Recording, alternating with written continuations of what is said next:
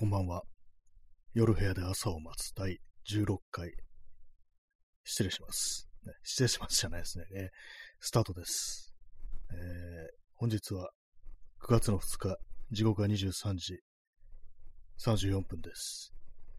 今日は晴れてました。はい。ちゃんとさ、えー、早速、えー、こんばんは。ありがとうございます。これは、月の絵文字ですかね。そうですね。あの、ちょっと見えないんですよね。あの、ラジオトークの絵文字というか、もうこの文字って結構ちっちゃくてある、じーっとなんか見つめないとわからない時がたまにあるという感じなんですけども、ね、あの、満ちそうな感じの月の絵文字ありがとうございます。はい。えー、今日のタイトル、あ、あーっていうね、タイトルなんですけども、これはですね、あれ、マスター・キートンで、あの、プロフェッサーっていうね、あの、人物が出てきたエピソードがあるんですけども、そのプロフェッサーにナイフで刺された、えー、なんかマフィアのね、こうからこう使わされた、あのナイフ使いの殺し屋が発する断末魔です。ね、あの、背中のあたりを、ね、背中というか腰のあたりをね、ぐさっと刺されて、ね、こう、生き絶えるところの言葉です。言葉というか断末魔です。が、あ、あーっていうね、それで死にましたけれども、まあそういうわけで、そんな感じで、あのー、今日も行きたいと思います。はい。えー、耳かきさん、えー、おつおつのおつです。ありがとうございます。えおつおつのおつですってね。そんな感じで、あの、死ぬのいいかもしれないですね。あの、刺されたりした時に、おつおつのおつですって言ってね。まあ、あの、まあ、いわゆる、ね、お疲れってね、言葉自分にかけてるのかもしれないですね。はい。ありがとうございます。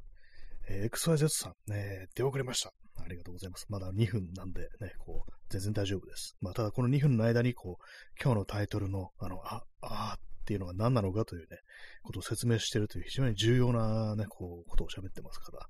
これ、ここで遅れちゃうとね、わけわかんなくなっちゃいますね。はい、えー、まあ、そういうわけで本日は、あの、このね、断末魔特集ということでね、様々な断末魔を、あの、今、傍らに拡声器があるんですけども、これをですね、あの外に向かって、いろんなこう断末魔を絶叫しようというね、そういう放送です。ね、さっき、あの、あれなんですよね、あの、ちょっと歌歌ってて、あの、レッド・ツェッペリンのロバート・プラントってあの、ボーカルの人いますよね。ロバート・プラントのなんか変なね、あの、喘ぎ声みたいな変なシャウト、あれやってたら、あの、警察が来ましたね。はい。ね。あ、ちゃんとさ、えー、ね、WWW ってね、草ありがとうございます。ね、まあ、そんな感じでこうやってるんですけども。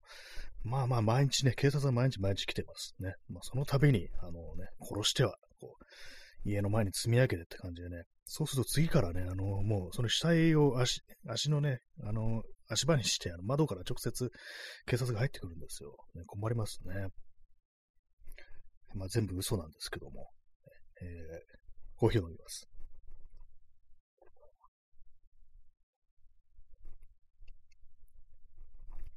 えー、P さん、えー、XA メタル。な、なんですかね、これは。あ、わかりました。これ、XA、METAL。これ、A が2つありますよね。これは安倍安倍蔵の略ですよね。意味です。そういう意味ですよね。安倍安倍蔵って意味ですよね。ここからね、X と M と E と T と L を引くと A が2つ残るんですよ。それはもう安倍安倍蔵っていうことになりますから。ね。よろしくお願いします。はい。まあそういうわけで 今日はね、そういう感じなんですよ。ね。P さん、草メタル。ね、ああ草から来てるんですね。草メ 草メタル。草、臭いんですかねそれとも笑ってるのか、それとも大麻なのかちょっとわからないですけども。私はね、安倍さんだと思いますね。安倍さん確かメタル好きでしたよね。あの、この放送は嘘しか言わないんでね。あの、もう、嘘しか言わない放送なんですけども、確か、確かメタルが好きだったです。あと、ボーイとか好きだったと思いますね。ボーイのギターのリストの人が好きだったと思います。あ昭恵さんはね、そう、あ、そう、映画2つ安倍昭恵かもしれないですね。ね。なんかこう、なんか本当になんかあの、陰謀論とか言ってる人ってこういうことを考えてるのかもしれないですね。ちょっとなんかやばいことをね、なんかこう、なんかいろんなことを勝手に関連づけてね、これはこうに違いないみたいなね、ことを、ね、思ってるかもしれないですね。え P さん、メロディアスなメタル。あ、そう、あ、あ、なんかでも聞いたことありますね。なんかね、ちょ臭い、メロディーが臭いこうメタルっていうね。確かなんかありましたね。確かに臭い、臭いですよね。臭い、なんかわかる気がしますね。あれを臭いと表現するのは。なんかなんかありますよね。なんか、なんか、あの特有のなんか呼び方ありましたよね。草メタル以外に。何じゃっけ？スピードメタルじゃなくて、なんかメロ、メロディックメタルじゃなくて、なんかいろいろありましたよね。メタルのジャンルにもね。えー、耳かきさん、えー、大好きなメタルの球体に貫かれて5万円つ。えーまあ、確か金属ですからね、ベアリング、ベアリング弾だったということを聞いてますけども、ね、今、さすがになんかこの放送でも言えないようなことをね、ちょっと思いついてしまったんですけども、ね、まあ、その貫かれてというところでね、なんか、ちょっと変なこと言いそうになったんで、あの、下の話なんでちょっとやめておきます。はい。えー、XYZ さん、え、あ、あ、記念になります。えー、予想、代々木駅前の探偵事務所のドラマの何か、あ、惜しいですね。結構近いものがあります。これはですね、あの、マスターキートンですね。マスターキートン、さっきも言ったんですけど、マスターキートンに出てくる、ね、あの、プロフェッサーっていうね、まあ、あの、SS 時代にあの、キートンの教官だった人が、まあ、その SS を辞めてどうのこうのってそういうエピソードがあるんですけども、その時に出てくる、こう、マフィアが雇った、こう、ナイフ使いの、ね、こう、殺し屋がいるんですけども、それがあのね、あの、そのプロフェッサーに、こう、まあ、最後で、こう、プロフェッサーを殺そうとするんですけども、逆にね、こう、返り討ちにあってね、刺されるんですね。その時のその殺し屋の断末魔ですね。あ、あーってね、なんかそのね、一瞬前まではもう完全勝ったって感じで、ね、勝ち残った笑みを浮かべてたのが、あのね、後ろから刺されて、後ろからというか、あの、あれですよ。なんですかね、手首を返すような感じで、その殺し屋のね、こう、腰のあたりにこう、ナイフを突き立てるんですね。で、まあ、それでまあ勝つんですけども、その時のね、さっきの勝ち残ったこう表情が一変して、こう、あ、あーって言ってね、死んじゃうっていうね、そういうシーンがあるんですよ。その、そういうことですね。まマスターキントネタでした。はい。えー、チャンツさん、えー、安倍、安倍昭恵のイニシャル、AA なのか。そうですね。考えてみたらね、A が2つなんですよね。安倍昭恵。ね、AA ってことでね。結婚前は、ね、何だったんですか？それ知らないですね。まあ別にいいんですけどもね、どっちでも。ね、えー、クソエデスさん、えー、アキエイエーって、これは YE ってあれですね、カニエウエストのなんか、解明した、あれになってますね。ねカニエウエスト。ね、最近なんかこうあんまり話を聞かないですけども、なんか割となんか干されてるようなね、こう感じありましたけども、なんかあのね、アディダスでしたっけ？なんだか、あの契約とか解除とかになってたような記憶あるんですけども、ね、カニエ・ウエストの曲、ほとんど知らないですね、そういえばね。まあ、私、あの手の曲はあんま興味がないっていうのもありますけども、昔はなんかね、こう、まともだったらしいですね、どうもね。えー、P さん、えー、AAXXX。これは何ですかね？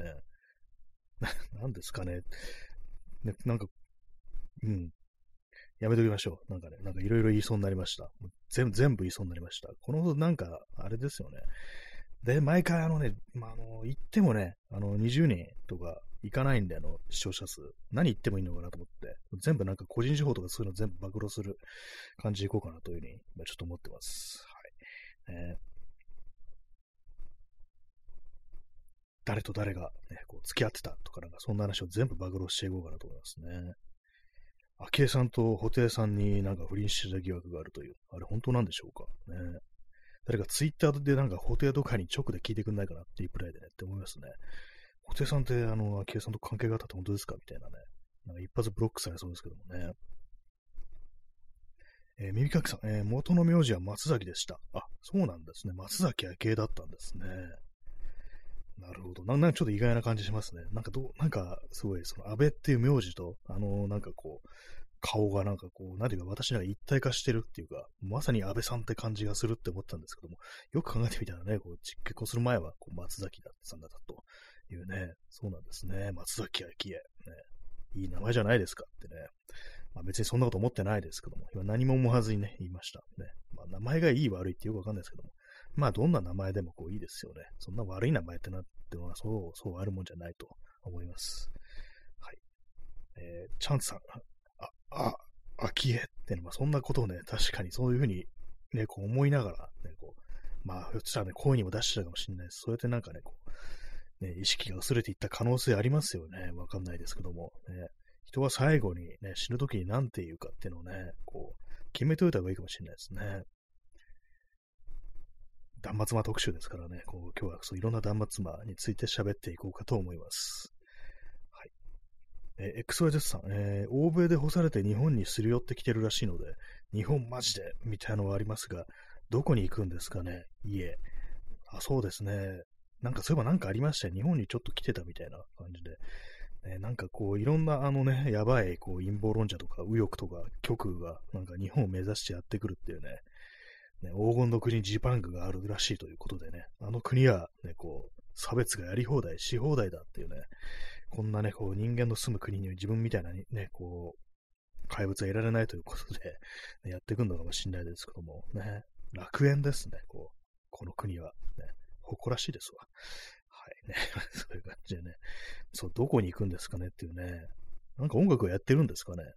何や、あの人何なんですかねなんかわけのわかんないことを言う人っていう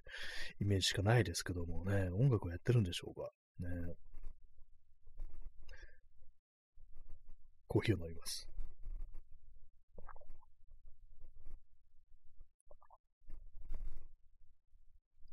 まあ、いろんなね、いろんな陰謀論者がいるよねって感じですけども、まあなんか今世界中がなんかね、あれですよね、ちょっとタガが外れてる感じがあって、もう何をやっても OK みたいな感じになってますから、ね。まあその中でもね、こう、さらにこう自由な国というのが、この日本国であるということでね、非常に誇らしいですね。自慢したくなるっていうね、感じしますね。はい。えー、23時45分ですね。まあ今日はいろんな断末魔ということですけども、やっぱ一番ね、こう、断末魔といえばこう有名なのがあれですよね。こうまあ、古いドラマですけども、太陽に吠えろっていうドラマで、あの、松田優作が、こう、ね、ジーパンという刑事でね、こう、出てくるんですけど、その殉職シーンで、こう、ね、なんじゃこりゃっていうね、ありましたけど、やっぱあれがね、こう、思い浮かびますね。よくね、あのー、なんじゃこりゃっていうふうに、こう、まあ、活字、ね、テキストだと表現されるんですけども、あれ聞いてみるとね、ちょっと違うんですよね。なんじゃこりゃじゃなくて、なんじゃーって、ね、その、あが入ります。ね、なんじゃこりゃっていう、そういう感じだったと思うんですよ。私もそのオリジナルのやつ、そんなにこう、み、ね、あの、見たことがないんで、基本的にあの YouTube とかでね、なんかちらっと見たぐらいの感じなんですけども、あれ検索してみるとないんですよね。なんか昔ね、なんかちょっとアップされてたのを聞いたというね、こう記憶あるんですけども、その時の私のこう印象、記憶では、なんじゃこりゃじゃなくて、なんじゃこりゃじゃなくて、な、なんだろう。ちょっとも微妙に違うんですよ、なんか。なんじゃこりゃっていう、なんかそういう感じだったと思うんですね。まあ、もう、一回、もう一回聞いてみないとわかんないですけども、ね。あともっとちゃんと絶叫しようって感じですね。ほんと近所に、中に聞こえるぐらいで、ね、感じでね、なんじゃこりゃってね、絶叫してる放送、そんなのがあってもいいんじゃないかと思いますけども、ね。あの、さっき警察が来たんでね、あの今日さすがにちょっと2回目来させるのはあれだと思いますので、ね、あの、12時、0時過ぎたらね、あの、もう一回呼んでいいってことで警察を、それで言おうと思います。えー、XYZ さん、えー、カニエは黒い白人至上主義者と言われているので、もう欧米では厳しいでしょうね。ああ、なんかそうですね。なんか、そうなんですね。彼はあのアフリカ系アメリカ人なのに、なんかこうね、トランプを支持したりして、なんかかなりおかしなことになってるっていうことでね。ねまあ、成功したね、こうね、大金持ちですからね。まあそうなると、なんかその、ね、一般的にこうアフリカ系のね、こうアメリカ人たちがこう受けるようなサービスというものにから少し距離をとってこう生活できるということで、ね、まあなんかそういうなんか実感みたいなものが薄れてるのかもしれないですけども、ね、まあそういうふうに言ってしまってはもう欧米ではこう、ね、あんまりやれないってことで、でどうなるんですかね、こうカニエ・ウエスト、ね、本当にウエストに行く気があって、西にね、こう渡ってきて、ね、日本に行く、ね、こう、ね、黄金の国、ジパン国に行き着くということでしょうか。ね、歓迎されそうですね。えー、三垣さんね、僕は死にませんって、これあれです。武田鉄矢ですね。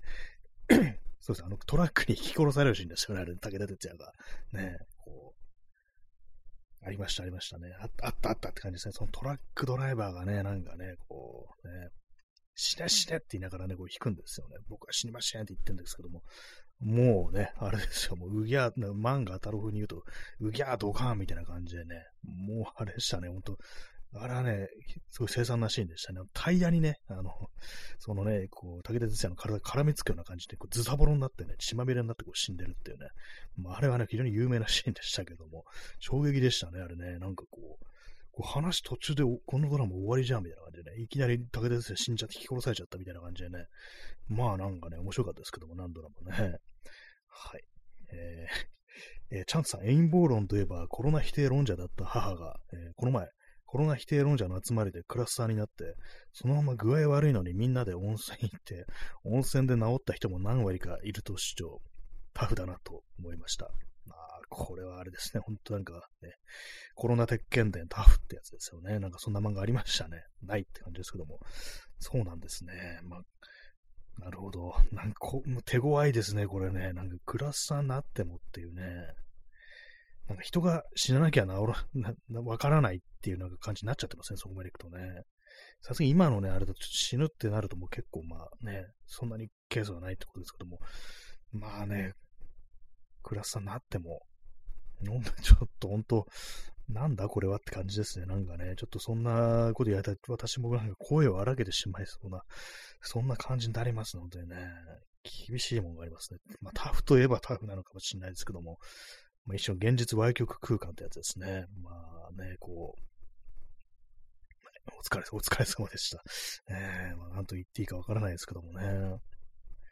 えー、P さん、えー、武田鉄矢生き残ってしまったがゆえに、差別や傲慢さを振りまく形に。そうですね。武田鉄矢ね、本当にこう嫌なやつらしいですよ。すごく。ね。シンプルにね、こう、嫌なやつっていうね。となんかね、まあ、あれですよね、あの、金八先生の時に死んでおけばよかったのかなっていうふうに思わなくもないんですけども、なんか割とね、こうなんかやばい人っていうなんかそういう印象を残して今も、こうね、こう、その命を流れてるっていう感じですけども、ね、これ聞いてたらどうしようと思ってるんですけども、武哲也この放送聞いてたらどうしようって今本気で思ってますね。まあ、武哲也がなんかこう家とかでね、まあ、なんかラジオトークでも聞くかっていうね、なんか感じでね、こう、フットアプリをね、こう開いて、ね、こう、このそう、ね、なんだこのあ、あーってっていうね、感じでこう、ね、開いたら自分の悪口を言ってるってことで、まあもう、ね、開示請求ですよね。終わりだわって感じですね。もうそうなったらもう私はもうトラックで、トラックで、ね、東名高速道路をね、こう、西へ向けて走って、ね、すべてを許してみようと思ったっていうね。まあ、それはあの長渕剛ですし、トラックじゃなくてジープですけども。まあね、なんか本当にこうね、どうも変な人っていうね、感じですよね。えー、P さん、トラックに引かれていればいい印象だけを残して、そうですね、こう、あそこでね、なんかこう、本当にこう、終わっておけばっていうね、あそこでもまあちょっと遅いですよね。なんかね、こう、もう少し、もうちょい早めになんかあの、あれです、あの、音楽やった時でね、終わっておけばよかったんじゃないかなと、私は思います。あの、まあ、せいぜいあの、幸せの黄色ハムカチぐらいでね、あの、終わっておけば、まあまあ伝説になったんじゃないかなっていうふうにね、面白い、思いますね。えー、XYZ さん、えー、芸能界、なんだかんだ仁義を通した人が生きててほしいのに、武田鉄矢は本当のゴミらしく、どうにもなりませんが、そうなんですね。本当のゴミってなんかすごいですね。なんか、ね、どんだけ嫌われてんだって感じですけども、ね、この私こ、この話結構何回もしてるんですけども、なんかあの、伊集院光が、あの、昼間のラジオで、深夜じゃなくてね、昼間のラジオで、ゲストで武田鉄矢が来たことがあったと。で、まあね、その時はね、普通にこう、あの、まあ、番組をこう進行したらしいんですけども、その、その日だったか、一週間後だったのかの、あの、夜のね、深夜のラジオで、みんな、あの、この間、武田先生来た、来た時のラジオ聞いた？嫌なやつだったよね、となんか、なんか結結構なんか実感がこもってるというか、本気のなんかトーンでこう言ってて、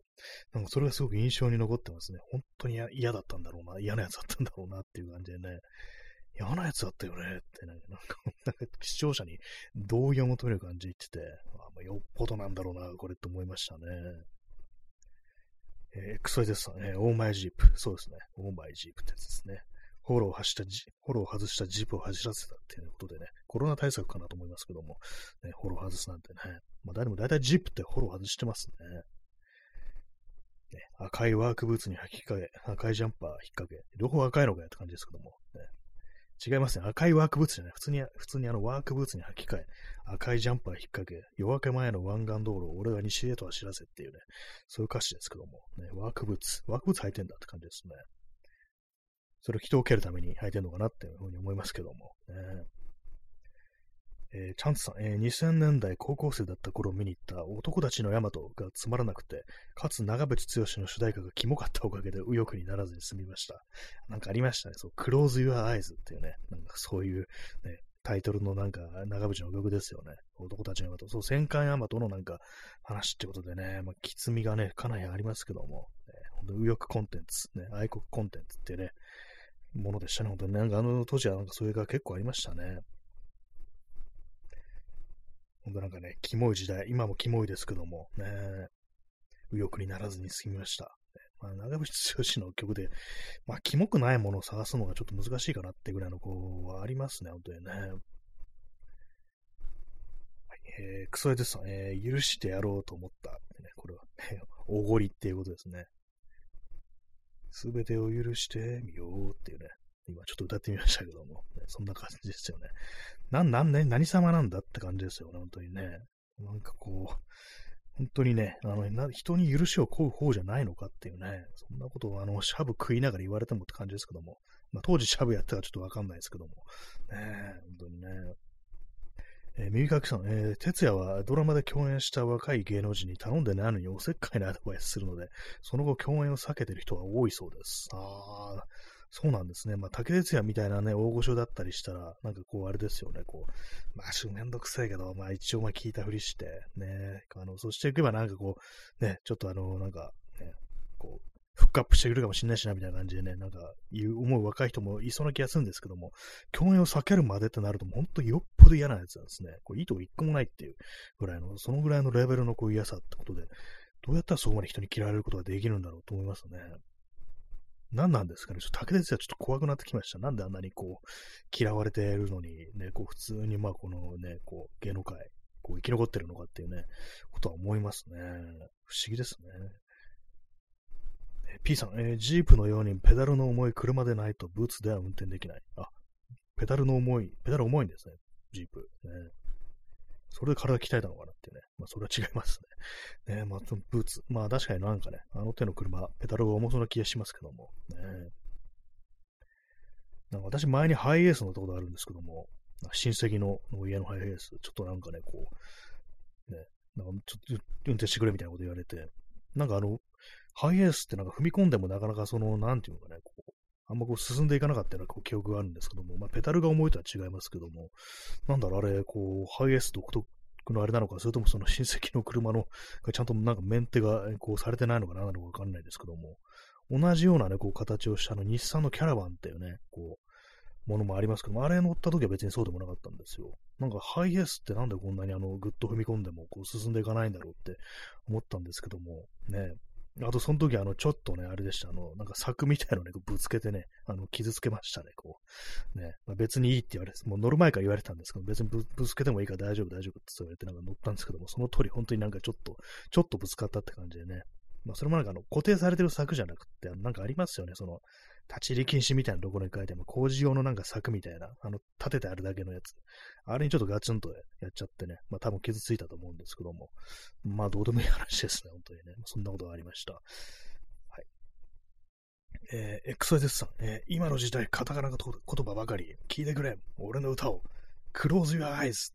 英語ってね、このタイトル英語じゃないかって感じで、本当なんですかね？これ結構有名ななんかね、こうね、こう話ですけども、本当にそんなこと言ったのかってね、まあ、長渕ならっていうね、そういうこと思いますね。それがタイトル英語じゃないかって感じですけどもね。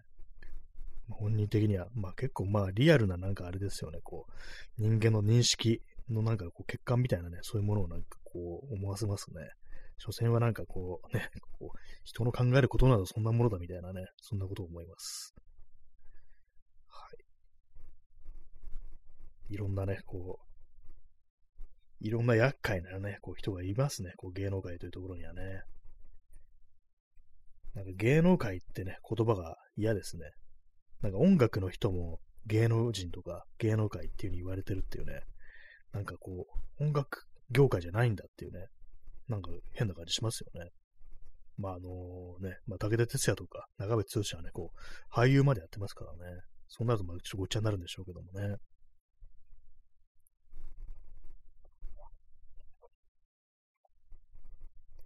えー、耳かきさん、えー、哲也、福岡教育大学の特命教授に就任していましたって。ねえ、もう何考えてるんですか？それなんかあの、呼ぶ方、ね、こう、万死に値するっていう感じですよね。なんかもう、もうギャグじゃん、それっていうね。あのー、ね、高出哲也ってことで、まあ、教育大学、まあ、おそらくあの、金八先生を見て、あ、この人先生なんだと思ってるっていうね、お前やべえぞっていうね、感じの、本当にちょっと思いますよね。なんかそのレベルですから、本当にね。いや、この人学校の先生じゃないんですよっていうね。耳かきさん、えー、大学生をビンタ。ね、やりそうって感じですね。なんか、なんか泣きながらビンタするっていうね、こう、やりそうですね。好きそうですね。ビンタ好きそうですね。なんかね、基本的にね。はい。ね、まあ、今なんかすごい余計なことを思ってしまいました。武田鉄矢ってどんなセックスするのかなと思ったんですけども、なんかビンタしそうって、なんかちょっと思いましたね。ね、まあ、そんな感じで、今日はあの有名人のこうセックス特集というわけでね、皆様の目撃したご有名人のセックス情報をね、こう、お待ちしております。ね、目撃したってなんだって感じですけども、外でやってる人って見たことありますね。ありますかね？私はですね、私じゃないんですけども、私の友人が、あの、西荻窪の駅前でね、まあ終電後ですけども、セックスをしてるカップルを見たことがあるっていうね、本当なんでしょうか？本当なんでしょうか？そんなこと言われてもって感じですけども、なんか言ってましたね。西荻窪にお住まいの皆さん、このことはね、覚えておいてください、覚えてどうすんだって感じですけどもね。えー、XYZ さん、えー、敬語でセックスって、な、なんか誰でしたっけ？これなんかありましたよね。なんかそういう人。敬語でセックスしてると噂があるみたいなね、なんかね、謎のそういう情報。ね。なんかそういう、よくわかんない。ゴシップみたいなもの、とんでなんかめちゃくちゃなのありますからね。見てきたかのように、こうめちゃくちゃなね、そういうなんかこうし、なんかこう、下半身事情みたいなものを勝手になんかね、こう、書くっていうね、まあそういうこと言われる方も本当大変だなと思うんですけども、ね。え、まあこの、こんな放送やっといてお前が言うなって感じですけども、ね、私はあのメディアではないんで、あの、ね、週刊誌とかではないんでね、はい。えー、耳かきさん、えー、草薙先生は外で裸になっても、セックスなどありきたりなことなどせず、えー、前転をする。あ、いいですね。そうですよね。外で全裸になって、前転ですからね、でんぐり返しってやつですよね。こういいですね。やっぱそういう、そうじゃなきゃっていうね、感じですよね。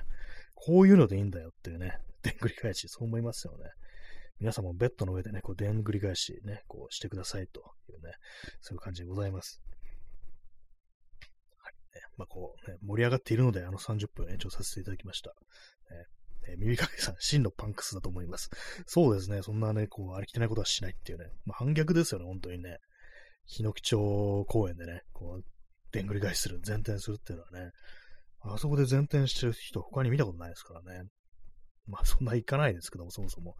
まあ、前転してる人いそうですけどもね、あそこね、六本木が近いから、結構ね、あのー、あれですよ、ほんと。年末とかに六本木ひどいですからね、なんかもうめっちゃくちゃですよ、あれ。ね、こう、前に私、あの、大晦日にあの六本木用の、ね、こう街に行ったことあるんですけども、通り過ぎあったことあるんですけども、まあ、あの、なんかもう異様な盛り上がりで、もうだいぶ前なんですけど、10年ぐらい前なんですけども、ね、なんかこう、車道まで人が溢れてましたね。でまあ、普通にまあ、あの別に歩行点じゃないんでね、車通るんですけども、本当なんかまともに車通るのも難しいみたいな感じでね、えらいことでしたね。まあそういうところなんでね、まああの、あそこをまあ前転してる人がいるかもしれないです。ねえー、XYZ さん、えー、部屋でも公園でも人はでんぐり返しをして良いって、なんかあの、句読点で区切られてますけど、これは、あれですか、なんか、元ネタこれあるんですかね？もしかしたら、あの、草薙先生がなんかやってる何かこう CM だとか、なんかあの、ドラマだとか、そういうのが元ネタだったりして思ったんですけども、ね、まあそうですよね、本当にね。で、んぐり返しをしていいんですよ、どこでも。ね、まあ、下の、アスファルトだとちょっとね、あの、体が痛いとか、頭が多分痛くなりますよね、あれね。でんぐり返しもほんと子供の頃以来やってないんだね。確か、頭のなんか、そう、てっぺんをなんかね、こう、軸になんかぐるんと回るって感じでしたよね、確かね。頭というか、あの、まあ、手です、手を使いますけども、頭もちょっと触れちゃいますからね。でんぐり返し、ね。ほんと長いことやってないですよね。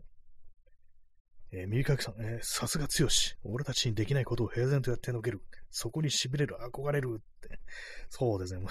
あれですね。こう、ジョジョですね。これね。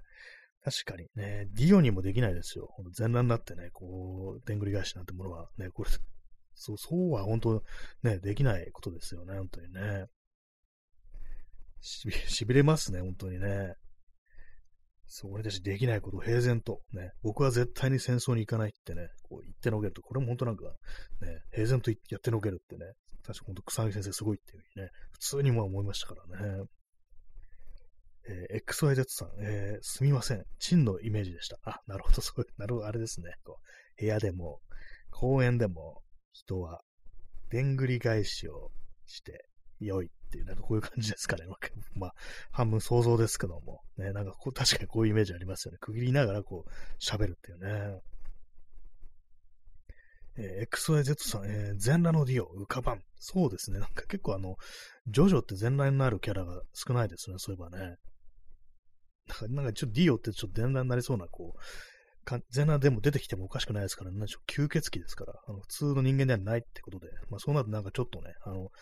全裸になる状態もあるんじゃないかなと思うんですけども、ね、意外にこうないですよね。もう首だけになっちゃったりしても、ね、全裸にはなってないというね、思い浮かびませんからね。まあ、それをね、やってのけるのが、まあ、草薙先生っていうね、そういうことですからね。あの、少年漫画の、あのー、ね、男性キャラクターが、なんか全裸になってるシーンで、あの、股間がなんか謎になんかあの、真っ白にね、あの、なってるっていうのをありますよね。なんか昔の漫画とかだと結構、いや、そのまま書いたらね、いけないっていうのがあるんですけども、あの真っ白っていうのがね、何なんだろうってね、こうずっと思ってます、私。なぜ真っ白なんだっていうね、こういや、仕方ないんですけども、ね、書いちゃいけないですからね、本当にね。なんか発光してるみたいに見えるんですよ。なんか光を放ってんのかなっていうね。はい。ね、まあそんな感じでね、こう皆様の目撃者の発光するね、こう断石情報ありましたら、こうお待ちしております。はい。ね。草草薙先生、そうですね。そう、考えてみたら、そう外で裸になったらね、そうですよね。あの、股間がなんか他の人からも見えてしまうというね、当たり前のことなんですけども、冷静に考えたらね、ちょっとおかしいですよね。目撃した人、あそこでなんか、裸ででんぐり返してる人、もしかして草薙剛って思って気づいたとき、ほんと衝撃だったかもしれないですね。ね、芸能人のそんなね、あの、皮膚をね、こう目にするってことはね、ないですからね、普通考えてね。温泉とか銭湯で芸能人と出くわしちゃってんなら、まああるかもしれないですけど、そんなことはまあ、まずね、こうないでしょうからね。でもあれです、今ふと思ったんですけども、そのまあ有名なね、こう、芸能人、まあ男性とかだと、まあ、外でね、トイレ入るときに、まああの、小便器、ね、ああいうね、ところありますけども、そういうところでね、なんか入って用を足してたら、なんか隣にね、来た人からなんかこう、なんか覗かれるみたいなこと、そういうことされてそうですよね。なんか、なんか、なんか有名人のこのチンポってどうなんだってのかなみたいなね。そんな感じで 確認してくるやつ絶対いますよね。なんかそうなると結構まあ不自由なこう感じですよね。おしっこもできないみたいなね、感じですけどもね。えー、XYZ さん、えー、ミクシーに草薙先生の皮膚を見た回の コミュニティありますかねって。ねなんかちょっとあるかもしれないですね、それね。ミクシーね。ちょ、ちょっと検索してみましょうか。私、ミクシー入ってるんですよ。入ってるアカアカウントあるんですよね。ちょっとログインしてみますね。それであの、草薙先生、先生じゃないですけども、えー、草薙、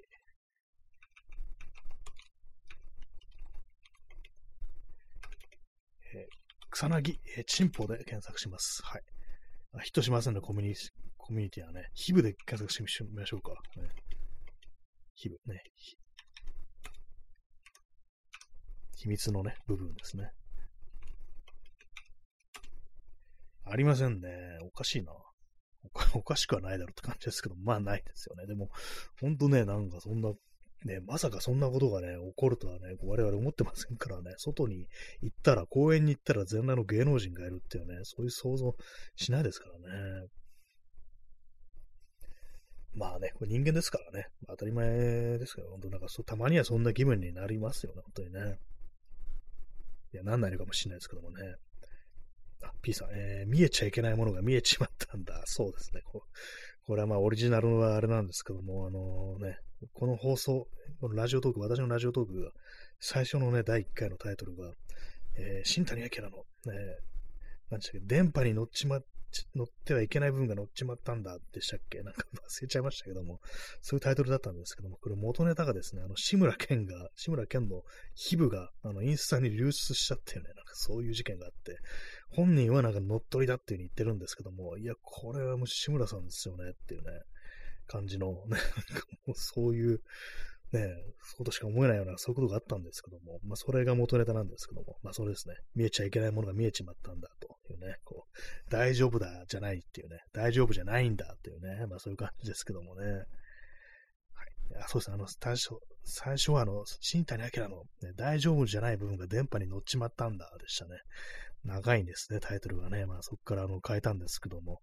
まあそういうわけでね、なんかこうね、芸能人の火花なしっていうね、そうですね。志村けんはちょっとびっくりしましたけれどもね、なんかね。まあなんかこう、あれでした、本当あの当時ね、あのー、まあ、まあの、乗っ取りだってね、こと言われ、言ってましたけども、まあ、まあ確かに乗っ取りの可能性ありますよ、本当でも、ね、誰が書いてたんですけど、でもこれね、あの、年齢なりの、あの、シミとかがあるんで、本人の可能性高いっていうより、なんかね、こう、ツイッターかな、なんか書いてる人いて、あ、そっかってちょっとね、思いましたね。そういえばなんかシミあったなってね、私も一応、なんか見てしまったんですけども、まあ、これが、あの、安則さんの、ね、ヒブカみたいなね、本名がよって感じですけども、志村康則、ね、こう、そういう感じでしたね。そういう感じってなんだって感じですけどもね。えー、クソエゼスさん、ね、デイジョブだってね、DAY、デイのジョブっていうね、こう、日払いのこう仕事ですかね。そういう感じで、まあ、あれですかね、こう日払いのね、あれね、仕事で、ああいうね、チンポを出したっていうね、そういうことかもしれないですね。何言ってるかちょっとわかんないですね、今のね。忘れてくださいね。チンポとか今言ってないんで、そんな言葉使えませんから、私は。あの、そういう言葉は、あの、この、そう、NG にしてますんで、自動、自動的にあの、ピーって入るようにしてますから、多分これ載ってないと思います。ね。はい。電波には、ね。え、クソエですさんね、そんなことないっしょってね、そうですよね。乗っ取りじゃないっしょってね、それは思いますよ、本当にね。まあでもなんかね、なんか撮ってみたんでしょうね、なんかね、こうスマホとかでね。まあでもいるのかもしれないですね。なんかそう、まああの、昔だったらね、フィルムとかない時代だったら、あの、まあその、ね、DB 屋さんに出さなきゃいけないから、もうそういうものを取ったら、まあ、跳ねられるし、あのあれですよね、こう、まああの、ね、現像できないっていうね、言われるっていうね、ことになってたと思うんですけども、ね、これから今デジタルの時代だとね、もう取り放題って感じですからね。やっぱなんかね、そういうことやる人、まあ、男女関係なくね、結構いるかもしれないですね。なんか撮ってみようみたいなね、そういう気持ちね、私やったことないですけども、ね、まあなんかこうね、まあ、興味本位みたいなこともあったりもするし、まあ、あるいは誰かに送りたかったっていうね、まあ、それはそれでちょっとあのギリティな感じしますけども、まあな、どうしてそんなことになったのかわからないですけども、でもなんでよりによってインスタなんだろうっていうね、そういうのありますね。結構厳しそうなね、ところですからね、そういうね、ところに関してはね。ツイッターだったら大丈夫そうですよね。別にね、こう、消されなさそうっていうね、感じですからね。はい。ね、まあ、股間の話になってますね。えー、ちょっと座り直します。はい。えー、時刻は0時11分ですね。なんかこう、ね、あれですね、急になんか下の話にこう偏ってしまいましたけどもね。えー、XYZ さん、えー、ツイッターは手話のようですからね、オーナー公認で、確かになんか今なんかこう、イーロン・マスクだったらね、言いそうですよね、なんかね、こう、そのね、あれですよね、こう性的なこう画像だとかをアップしたときにね、こう消したりね、こう凍結したりするのはおかしいみたいなことが言いそうですからね、本当にね。えー、P さん、えー、正規名称連呼より、えー、政権批判が公安公安ニングされる理由っていうね。ああ、なんかそうなんかそういうね、あのー、ね、性的な画像とかそういうものをアップするよりも、ね、こう政権批判の方が何かこうね、目の敵にされるっていうね、そうなりますからね、私もね、だいぶこう、毎日尾行がついてるこう感じなんですけども、ね。はいなんか急に今なんか、あの、なんかあの普通のテンションに何度戻ってしまいましたけども、ね、エネルギー使うんでしょうね、この正規名称を連連呼するのってなんかね、よくわからないですけどもね。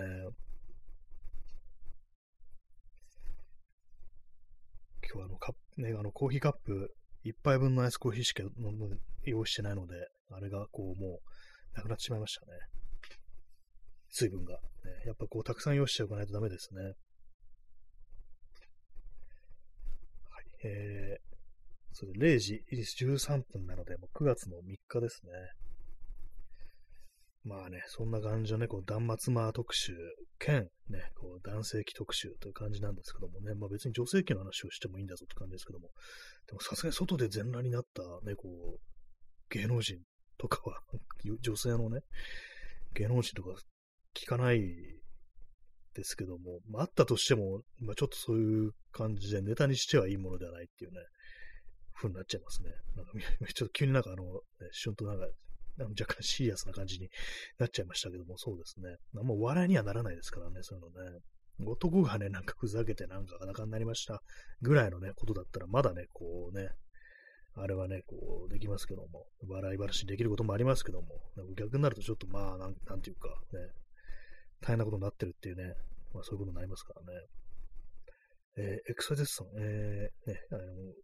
チンコは良くてマンコはダメ問題、ちゃんとオープントークすべきですよね。そうですね。なんかこう、子供の頃もね、その女性器の方はなんかね、あの子供ってバカですかね、うんこ、チンコってね、感じで、まあそういう風に言って笑いを取るわけですけども、それでもね、やっぱ子供の頃ね、その女性器の方を口にしたら、こう、アウトみたいな、なんかそういうのってありましたからね。なぜなのかっていうね、まあ、自分の、のね、ついてないからっていう、そういうことかもしれないですけども、まあなんかありますよね。割となんかこう、まあオープンにされてないというか、なんというか、ね、こう、ちょっと難しい問題ではこうありますよね。まあでも私自身もまあ男なものですからね、まあそっちの方に話をね、こう広げていくとちょっとあれだなみたいなね、ことはまあ思ったりもするんですけども、ね、まあ、いろんな人がいて、いろんなことを言うよという感じでね、お送りしております。ね。はい。そう、子供の頃、まあ、地域とかにもよるかもしれないですけど、私の通ってる、まあ、小学校とかは、まあ、そういう感じでしたね。やっぱりね、そう、ね、自分、ね、男、ね、うんこ、ちんこは良くても、ね、その、女性の方がダメっていうね、そういう線引きがありましたね。えー、耳かきさん、えー、ついこの間、松井和代がブログに載せた写真のガラスに反乱の姿が映ってしまうということがありました。なんかありましたね、それね。なんかそれちょちょっと面白い話でしたねな。なんでそんな状態で写真撮ってるんですかっていうね、まあ、そういうとこですよね。まあまあ、でもなんかこう、寝起きとか、なんかあのね、ちょっと体動かして、一汗かいてっていう感じだったのかな、みたいなね。まあ別にね、男であってなんかそういう部屋の中でそういう状態になってること、こうあったりしますけども、ね。まあ別に女性がなんかそういう風になるってのも、そんなにおかしいことじゃないじゃないかっていうね。まあそれがなんか男だったらね、上半身裸とかでつっても、あ、なんか脱いでますね、みたいな、ね、こう、リラックスしてるね、みたいな、ね、感じになるんですけども、女性だとね、こういう風になんかこう、ね、ちょっと騒ぎになるみたいなね、感じありますからね。えー、P さん、えー、男、えー、我々が所有している売り物をオープンにしていいわけないだろう。まあ、そういうね、こう我々のものだから、お前たちが勝手にね、こう、自分のものだからといってね、オープンにしていいわけじゃないんだろうって、まあそういう支配みたいな男によるね、男が女を支配しているという、まあそういうことなのではないかと。ね、まあそういうのがなんか子供社会の間にもなんかこうね、浸透していって、なんとなく、まあ、自分たちでこう意識はしないものの、なんかそういうね、ちょっとなんていうか、こう、構造みたいなものを反映してる、子供の社会にもそういうものが反映されてるって考えると、何かこうね、非常に罪深いものがあるなという、そういうことは思いますね。ね。チンコが良くて、ね、女性器ダメっていうね、もう今この放送でももうダメダメですからね、これ言ってしまったらもう終わりだっていうね、バンだっていう、ね、感じの放送ですからね。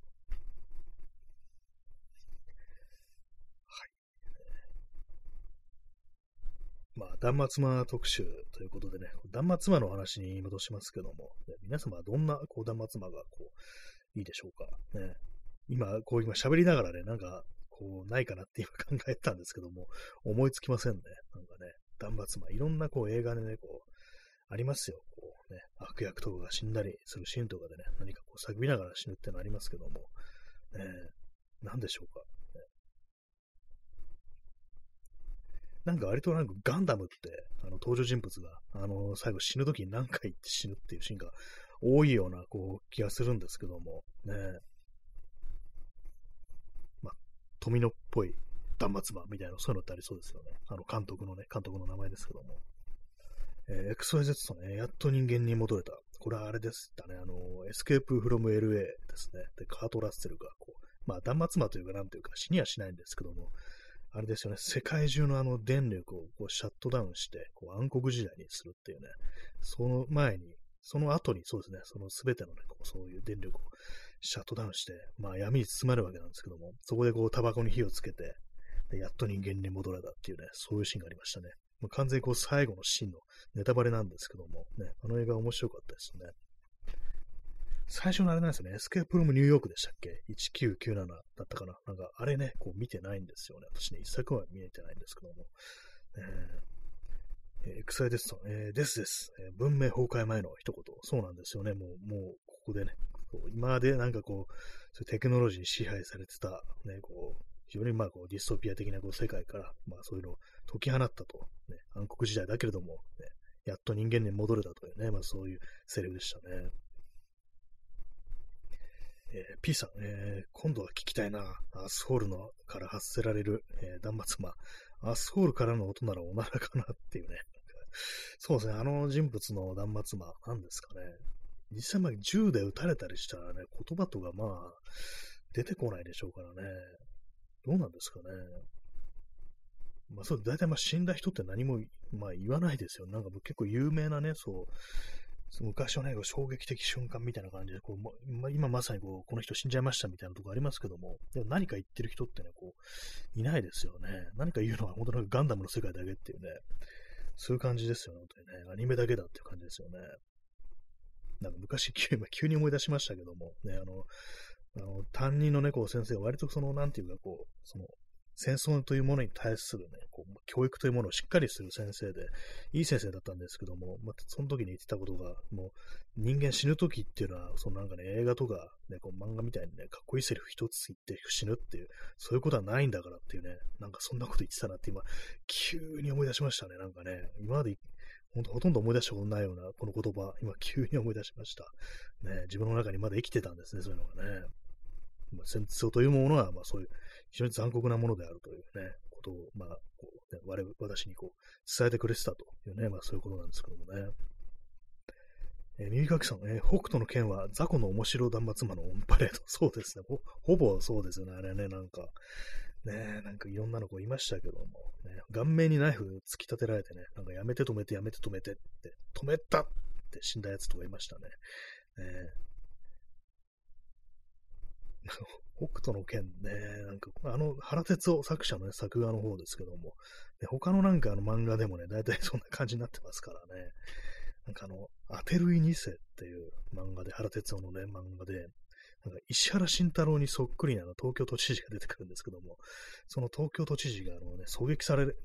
るんですよ。あれ、そのもう眉間にね、こう銃弾を食らって、その時がね、なんか、ね、言葉がダボでしたね。はい。ね、まあ、それをね、今思い出しましたけども、ね。まあ、あれあの人の漫画ほど、ほぼなんかそういうね、なんかものですからね。面白くない断末魔ってものがあんまないような気もしますね、逆にね。はい。えー、カップの底に残った、ね、わずかな水分を摂取しようと思います。はいね、砂漠だったらこういう一滴でもありがたいんだろうなと思います。まあそんな感じでね、皆様の好きな、えー、断末魔ありましたら教えてください。ね。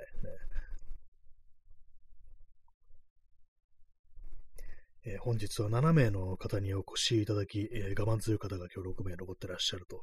いうことでね、1名方、1名の方、なんか出て行かれてましたけども、ね、ちょっと何度話をしてんだこいつだっていうふうに思われたかもしれないですね。でもあれですね、あの、こういうふうにあのね、自分が去った後で、ね、なんか、あ、人いなくなったっていう風に言われてるのって、あんまちょっと愉快な気持ちにはならないかもしれないですね。ちょっと良くないかもしれないですけども、別にあの、あの、去っていったことをね、悪く言ってるわけではなく、まあ、なんなんとなくちょっとあの、ね、ネタにしただけであって、そう特にあの、タイはないです。はい。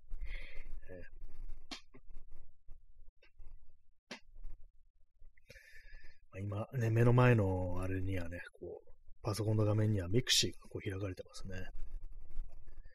まあでもまだやってる人いるんですね、それなりにね。なんかこう、たまにこうね、なんかこう検索したらミクシーのコミュニティとか引っかかって、まあ、飛んでみるとね、まあ、昔の書き込みだろうと思ってね、こう見てると、ね、なんかこう、あれですよね。まあ、意外意外と最近ね、こう、書き込まれてるな、なんてね、こういうことありますね。えー、P さん、えー、元自衛官のブロンソンが、えー、体内イメージ、いじめで発していた、もしくは挙げさせていた、規制に関するエピソードに影響を受けたものである可能性が、えー、ビレゾン、ね。これ確か微粒子レベルで存在するっていうことですよね。ちょっと説明しちゃいましたけども。ね、まあそうなんですよね。そのブロンソン、ね、あれ、北斗の剣の原作ですけども、ね、元自衛官だったってことでね、まあこの人はあの、ドーベルマンデカのね、こう原作もやってるんですけども、あ、そういうエピソードあるんですか。あの、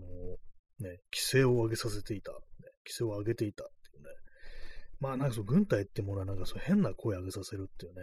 昔の旧日本軍とかだと、なんていうかね、そのね、まあ、指示をしたり、ビビったりするときに変なね、こう規制を発して、ね、こう、なんかね、こう、引っ叩いたりとか、ね、ビンタしたりとか、なんかそんなことやってたなんて話を聞いたりしたんですけども、ね、もしかしたらそうかもしれないっていうね、感じの、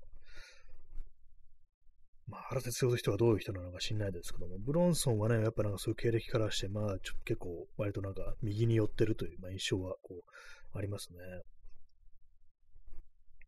なんていうか、そのドーベルマンデカね、そう原作のブロンソンがそういう右に寄ってるけども、あのー、平松先生とか、割となんか、そう、オールド左翼っぽいっていうね、なんかそういうところだったりして、なんかその二人のコンビネーションみたいなものがね、なんかこう、変な感じになってなと思って、たまに、あ、この部分はあのね、ブロンソンじゃなくて、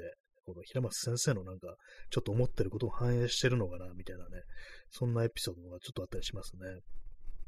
結構あのー、活動家みたいのが、あのー、赤軍みたいなね、まあそういう、まあ、こう、キャラクターが、こう、まあ、爆弾をね、こう作ってるんですけども、それを暴発というか、なんというか、こう、誤って爆発させてしまって、市民に犠牲者が出るっていう、そういうシーンがあるんですけども、その時にね、その主人公のね、こう、ドーベルマンデガーがね、なんかね、てめえら、ヨナヤシは結構だがっていう言うんですけども、ヨナヤシは結構、ヨナヤシは結構っていうね、まあ、そういう価値観が若干、まあ、あの反映されてるとこれブロンソン一人だったらね、まあ、その世直し自体がクソだっていうようなことを言いそうなんで、世直しは結構だがっていうところになんか若干平松先生のなんかちょっと考えみたいなものが反映されてるのかなってちょっと思ったことあるんですけども、ね、まあね、あの 異様な漫画ですよ、ほんと。ね。えー、エクソゼスさん、えー、キセイ、えガンダムの序盤で敵のすごいニュータイプだけど、えー、終盤で仲間になりそうな女の子、なんかい そういそうですね、なんかね。なんかガンダムの登場人物の名前ってなんか結構変なの多いですよね。こうそう、いっていうね、なんか1文字とか 2, 2文字の短い名前っていうね、なんか変わった名前、まあ、いっていうね、あれ、それだとあの、韓国のね、こう日本語読みすると、リさん、ね、リ、漢字のリ、ね、あれなんかこう、韓国語読みだと、ハングルだと、まあ、いって発音するらしいですけども、まあそういうのありますけども、なんかこう、規制いってなんかちょっといそうな感じでありますね。すごいニュータイプっていうね。なんか確かにそう、そういうのね、途中でなんか味方になるっていうね、なんかそういうの展開ありそうですよね。えー、P さん、えー、在郷軍人会によるしごきが藤子不二雄 A の擬音にも影響がある。あ、キャースみたいなやつですかね。あの、独特なね、あれがいますけども、もしかしたらね、なんかそういうものが関係してるかもしれないというようなことですね。ギャースってなんか確かにね、そう、規制、ね、軍人のあげる規制っぽいですよ、なんかね。まあ、藤子不二雄の漫画でギャースっていうのは、しばかれた時になんか出すね、こう、悲鳴に近いようなこう印象がありますけども、ね、もしかしたらそういうね、まあ、それ軍隊文化みたいなものがこう、戦後日本に残した影響というか、なんというかね、負のなんか遺産みたいなものと結構あるらしいですからね。体育教育とかもなんか軍隊と割と関係してるってことで、昔はそんなものね、あの、しごきとか、あんまこう、学校教育で見られなかったのが、そういうふうにこう、ね、体育の授業でしばきみたいなものがあるの、出るようになったのは、あの、軍隊教育の影響であるみたいなね、そういう話とかありますからね。まあ皆様もね、規制をね、上げていきましょう。ね。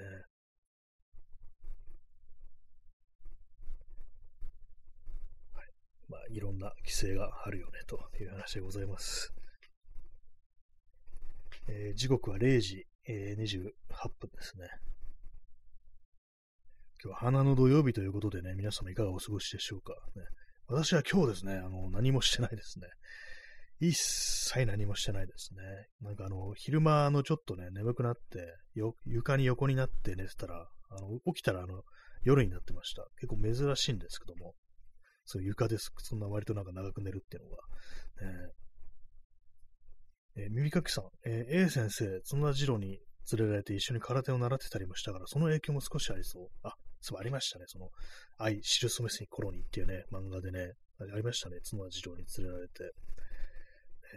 えー、あの経験がちょっと生きてるというね、それなんか確かにちょっと関係ありそうですね。ああいうとこ行ってなんかそう掛け声とかから、なんかね、登場人物、キャラクターのなんか変な、こう、おたけびみたいなの思いついたみたいなね、そういうのありますよね。あれ続いたんですかね、あの空手教室結局ね。なんか漫画ではそんな書かれてなかったですけどもね、あの後、ちゃんと行ったのかなみたいなね、まあ、取材というまあ名目でありましたけどもね。またなんかあれはなんか、あの、その教えてくる師範代みたいなのは、なんかまあその別にあのね、取材だからね、こう、あれですよね。あの別にしごかれるってわけでもなく、ね、ただやってみるという感じでしたけどもね。え P さん、ね、アスホールに上げさせたい規制スクリーム。ね、アスホール、麻生太郎のことでしょうか、これね。規制スクリーム。どんな声上げるんですかね。なんか今、またなんかまずいこと言いましたけどもね。麻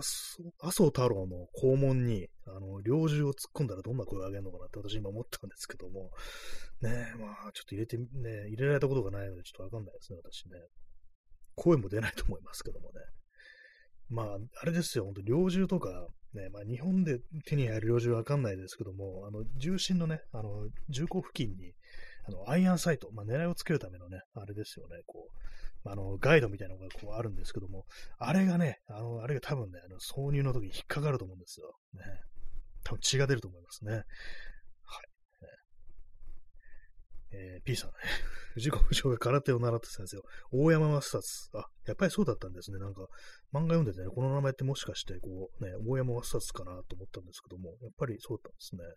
大山マスタツという人、私全然こう知らないんですけども、なんかあの漫画だと割にまあこう、紳士的な感じでね、こう描かれてましたね。なんか無理強いはしないみたいな感じでしたけどもね。えー、耳かきさん、えー、あの空手教室絶対続いてなさそうな気がします。笑い。あそうですね。あの、あの後行かなそうって感じしますよね。なんかね、もう。ちょっともうね、体動かすのはいいけれども、これじゃ漫画書く体力なくなっちゃうよってね、言ってましたからね。確かにその通りだった感じでね、言ってなさそうですね、本当にね。またね、そういうとこがいいんですよね。なんかね、こう続いてなさそうってところがね。えー、ミルクカキさん、えー、アスホールにもううんこできないねっていうね、これあの、一時期ほんとよく見たね、こうネットのね、こう漫画の、ウェブ漫画の、ウェブ漫画じゃないか、漫画の広告でね、確かなんか名前なんか人間のクズだったかな、なんかそんなタイトルのね、この作品でしたけどもね、まああの、要はあの犯罪者をね、こうね、私的に制裁するっていうのはそういうね、こう、漫画だったらしいんですけども、ね、それなんかもううんこできないねというね、拷問してない、こう、うんこできないねって言ってるね。あ、ちょっと2分になっちゃって延長しますね、これ。あの、ちょうんこできないねの話はしたいので、ね、延長チケットを使ってでもうんこの話はしたいという感じなんで、えー、XYZ さん、えー、あれどういうことなんですってね。これはですね、あの、私、あの、無料でね、あの部分読めたんでね、あの、説明させていただきますけども、あの、まあ、あれです、あれ、ね、うんこできないねって言われてるやつは、あの、まあ、人殺しなんですけども、で、まあ、その被害者から復讐してくれと頼まれたね、こう、その主人公たちが、まあ、そいつ、まあ、捕まえてね、もう縛り上げて、ケツの穴に、あの、焼けたね、こう、鉄の棒みたいなものを突っ込むという、ね、非常に恐ろしい拷問なんですけども、それをやった後に、もううんこできないねって言ってるっていうね、めちゃくちゃ怖い、そういう、こう、シーンなんですよ。ね。ね、XYZ さんがね、肛門を塞ぐって、そう塞ぐ以上のね、焼いてしまってるっていうね、なそんなことやったらね、どう、どうなってしまうのかっていうね、ことですよ、本当にね。考えるのも恐ろしいですけど、まあそういうね、こう、シーンなんですよ、あれはね。ちょっと説明させていただきましたけどもね。えー、P さん、えー、大山空手、えー、統一教会の日本における布教にも一役買っている。あ、そうなんですか。大山あれがなんかこう、空手を教えるっていう名目でなんか統一教会の、あれを布教してたってことなんですかね。大山抹殺っていうのは、なんか関係あるんですかね、統一教会と。ねえー、P さん、えー、武術や武道、えー、戦後から、戦前から戦後の日本社会の裏面史の大きな一部。ああ、なんかもうそういう、ね、こう、まあ、格闘技だ、武術、武道っていうのが何かそういう変なものと結びついて、ね、そういう広げるのに役立ってしまったみたいな、そういうところがあるってことですかね。えー、耳かきさん、えー、下道の歌ですね。最近完結しました。あ、そうですね。なんか名前が変わったんですよね。下道の歌っていうのにね。最近完結したんですね。最終回。ね。どんな漫画、結構ああいう内容だと本当なんかね、暗いというか、なんというか、まあ、人がね、まあ、殺されたりしてる内容ですからね、なんかこう、最後終わり方もなんかね、すごくこう、胸くそ悪い感じで終わるのかなみたいな思っちゃうんですけども、ねまあなんか、人を殺す者は殺されるっていうね、そういう展開っていうものが結構あったりしますけども、いくらこう復讐とはいえ、人を殺すことは悪であるってことでね、最終的に主人公もなんていうことは、割とね、なんかフィクションの中であったりするんでね、なんかどうしてもそういうこと考えちゃいますけども、どんなね、こう終わり方をするんですかね。下道の歌、ね、もううんこできないねっていうね、本当なんか、頻繁にね、見かけましたからね、結構いろんなとこでいろんな人があれネタにしてましたからね、もうなんとかできないねとかね、言ってる人一時期結構いましたからね。はいうん、うんこの話でした。うんこの話じゃないですね、これね、本当は。拷問の話ですよね。何の話でね、ここまで来たのかよくわからなくなってきましたけども、そう規制の話から、なんか断末の話からここまで来たんですね。はい。ねまあ、いろんな規制があるよと、そういう話でございます。えー、0時34分ですね。9月ももう3日ということでね、もう3分の1、ね、終わりましたね、9月がね。こう、ねまあ、こう こういうなんかね、あの明らかに嘘というか、こう現実を歪曲していることを私はよく言うんですけども、ねまあ、こういうことあんまり言ってると、普通にね、いや、ね、3分の1過ぎてないですよ。だってまだ3日じゃないですかっていうね、そういうことを突っ込まれてしまいそうですね、そのうちね。そう昨日はあれですね、あの飲酒しながらの放送でしたけども、今日はシラフでお送りしておりますけども、なんかね、昨日、飲酒してる時よりも今日の方がなんかおかしいような気しますね、言ってることがね。シラフの方がなんかこう、おかしなことを言い始めるというね、感じですね、この放送はね。まあ、タイトルがね、こう、あ、あーの時点でね、なんか今日はちょっとおかしなテンションだというね、まあそういう感じですからね。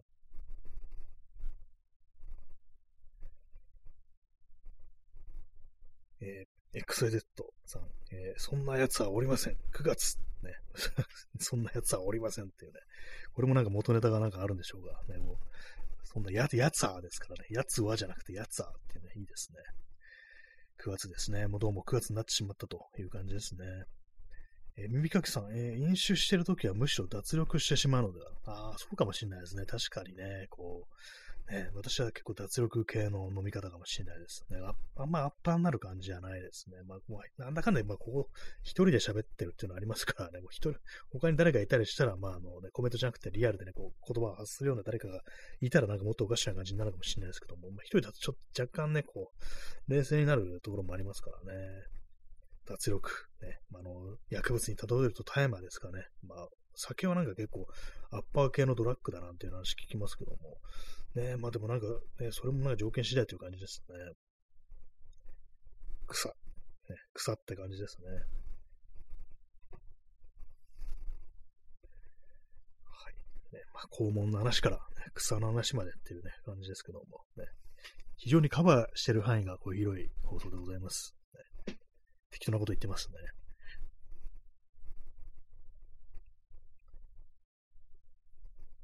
そうなんですよ。別にね、あの、今日も飲酒してね、こう放送してもいいんですけども、一瞬なんかでも考えました。あの、なんか、ちょっとね、スーパーにワインでも買いに行こうかなぐらいのことちょっと思ったんですけども、でもなんかめんどくさくってね、こうじっとしてたら、なんかいつの間にかね、こんな時間になってって感じで、まあそう、今日は、ね、何もしないもんですから、ね、そそれこそね、あの、チンポの足をするしかないぐらいのね、こう勢いなんですけども、えー、XYZ さん、えー、酒はダウナーとアッパーを兼ねる、えー、ハンターハンターのキルア。そういうセリフみたいなのがあるんですね。ハンターハンターって漫画ね、こう非常に有名な漫画あるんですけども、私も一切こう、内容がわからないっていうね、こう感じですね。あのね。私、この間ね、なんか、その、ハンターハンターとはちょっと違うんですけども、あの、なんかそういジャンプで、なんか忍者の漫画あったよな、結構最近、終わったけどと思って、なんか検索したんですけど、その時私、あの、サスケっっていう風にね、こう、検索窓に打ち込んでて、あれ出てこねえなと思ったら、あ、いや、ナルトだわっていうね、ことがありましたね。完全におじさんのなんかこう間違いですよね。こう、サスケってあれかっていうね、あの白戸三平じゃないかって感じですけども、ねえ、段階の世代じゃないんだからって感じですけども、そんなこと間違いしてるってね。そうっす。まあ、同じ3文字、カタカナ3文字ね、もうややこしいですけども、ね、私にとってどっちがこう、ね、こう近いかっていうと、本当サスケの方がね、なんかこう、ね、近いですからね。えー、P さん、南方妖怪。ああ、それ南方妖怪、チンポ。ね、あの、そう、水木しげるオリジナルの妖怪ってことでね、一体何を考えてそんなのね、あの、妖怪考えたのかって感じですけども、ね、南の島の妖怪、チンポってね、そのまんまじゃんって感じでしたね、あれね。えー、クソエテスさん、えー、サスケ、笑い、えー、おじさんが練習してるイメージ。あそうですね、あの、テレビのね、あれですね、なんか、あのいろんなこうね、あれに挑戦してくるという、ね、やつですよね、アスレチックみたいのにね。サスケ、なんかあれもなんかずっと昔からやってますよね、なんかね。おじさんが、確かあの、そう、なんか、ね、山田さんっていう人がなんかずっとチャレンジしてるっていうイメージですけどもね、なんか、ね、私全然こう一回見たことないんですけども、サスケってね、なんか、なんかあの、海外でもね、そのサスケ、ね、あの、同じコンテンツがあって、で、なんかね、一時期なんかよく、そのネットだとよく流れてきたのが、そのサスケの、あの、まさにチャレンジしてる、しようとしてるところのところに乱入して、いや、全裸のね、こう、男性が、ね、乱入して、そう、逆になんかその、なんか、場を乗っ取るみたいな、そういうなんか映像ありましたけども、まあ、あれね、なんかこう、まあ、モザイク入ってるんですけども、よーく見るとね、あれなんか、ね、履いてるんですよね。これ履いてんだろうと思って見てたんですけどもね、あれ、あれです、ほんとなんか、ベージュというか、肉、肉色のパンツ、肉色ってなんだって感じですけども、ここの人肉色のパンツ履いてない、実はこれ全裸じゃないな、みたいなね、こと思って、なんかちょっとがっかりしたんですけども、ね、出していけよと思ったんですけども、まあ、あれなん多分仕込みなんでしょうね、あれね。もうね、あの、オリジナルのやつ見たことないですからね、実際に放映されたやつをね。まあ、海外ですから、まあ、確認しようしないっていうのもありますけどもね。えー、耳かきさん、えー、チンポはアニメでは外国人労、アニメでは日本で外国人労働者として暴力にさらされて搾取されてるという現代的な設定で話題になりました。あ、そう、なんかちょっとありましたね。見た覚えあります。そなんかね、話題になってるの。ね、そう、日本、ね、日本でこうね、あの、まあ、要はあの、ね、実習生的なこう感じでこう搾取されてるみたいなね、なんか今っぽい感じでこうね、こう話題になってるっていう、ね、話題になってたありますね、あれね。オリジナルのね、チンポは、オリジナルのチンポはって何だって感じですけども、そう、ね、もうその漫画、漫画っていうか、その元のね、こう水木しげるの、な、なんか漫画に出てくるチンポは、あれですよね、なんかこう、ちょっと悪巧みしてるみたいな感じのね、ちょっと敵側に回ってるみたいな感じで、まあ、本当に邪悪なあれではないけども、なんかそういうね、ちょっと悪い悪党みたいな感じのね、あの、キャラクターだっていうね、こう、気がね、こうしますけどもね。だいぶ違いますね。こう今のアニ今とちょっと前のね、アニメと違いますね、だいぶね。えー、耳かきさん、えー、たまにサッカーとかに全裸のお調子者が乱入しますが、選手とのガタイの差をまざまざと感じます。あ、なんかありますね、それね。それやっぱちょっとひょろいな、みたいなね、こう感じの、やっぱりね、こう、本物のね、こうアスリートと、やっぱちょっとガタイが違うんだ、みたいなね。それ確かに感じますね。そういうのありますよね。まあ仕方ないというね。まあやっぱ本当になんかこう、ね、その道の人とはやっぱりこう違うんだというね、ことですね。まあ、逆にそう全裸でね、乱入してくるお調子者と一般の人を比べると、一般の人の、あのね、男性器を比べると、やっぱりなんかそのね、覚悟の差みたいなものもしかしたら感じるかもしれないですね。ちょっとなんか違うなみたいなね、このこのチンポちょっと違うなみたいなね、ことがあるかもしれないですね。今日の放送ひどいですね、なんかね、チンポ連呼って感じですけどもね。はい。ねえー、耳かきさん、えー、漫画のチンポもドラキュラに頼まれて、鬼太郎たちを罠にはめたのに2200円しかもらえなくてぼやいてました。やっぱり搾取されてる。あ、そういう感じだったんですね。まあちょっと、あ本当の悪になんかちょっと使われてしまうという感じなんですね。2200円ってなんかちょっとなんか、ね、その数字ちょっと水木しげるっぽいですね。なんかね、かなりしみったれた感じの額をね、出してくるっていうね。2200円ね。それはまあ本当ね、チンポ3年噴射でどっか飛んでくよって感じですよ、本当にね。えげつないですね、本当にね。なんかこう、ドラ、ドラキュラもまあ、あのね、あのまあ、なんかルーマニアのね、こう、妖怪、妖怪というか、まあ、あの人ってことになりますけども、ね、まあ、二人とも外国人ってことになりますね。外国人というか外国の妖怪ってことになりますね。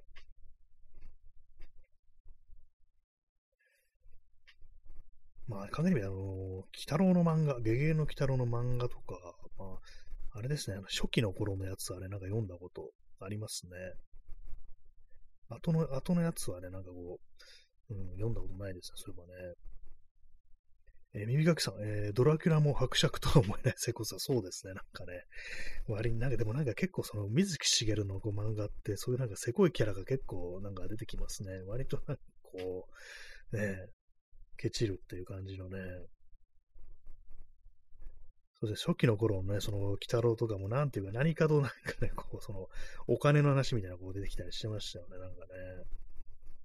まあ、ネズミ男っていうキャラがいますからね、まあ、そのせいもあるかもしれないですけども、え、2200円っていうね、リアルだなっていうね。えー、P さん、えー、吸血鬼エリートめちゃくちゃニヒル。ね、あ初期の頃出てきた、ね、キャラクターですね。吸血鬼エリート。ギターを弾いてね、なんかこう、獲物をね、こう誘い込むんですよね。あの、私、非常になんかこう、印象に残ってるのが、そのギターをの弾いてる音をね、こう、意味、表す擬音が、なんかあの、ボロロンボロロンとかね、バンバラバンバンバンとかなんかそういう音だったという記憶があるんですけども、なんかあれ面白いなと思ってね。確かにあの、書き鳴らしてる時ってそんな音が、そんな感じの音がするようなこう、気がするという感じでございます。ね、吸血鬼エリートも、だいぶなんかあの漫画では非常に手強かったというね、こう、そういうね、こう、イメージがありますね。でかいコウモリなんですよね、正体はね。あの、普通にまだ最後のね、あの展開ばらしますけども、ね。た、た確かそうだと思います。あの、吸血キャラ結構なんかいくつか出てくるんで、私ごっちゃになってるかもしれないですけども、ね、確かそうだと思いますね。は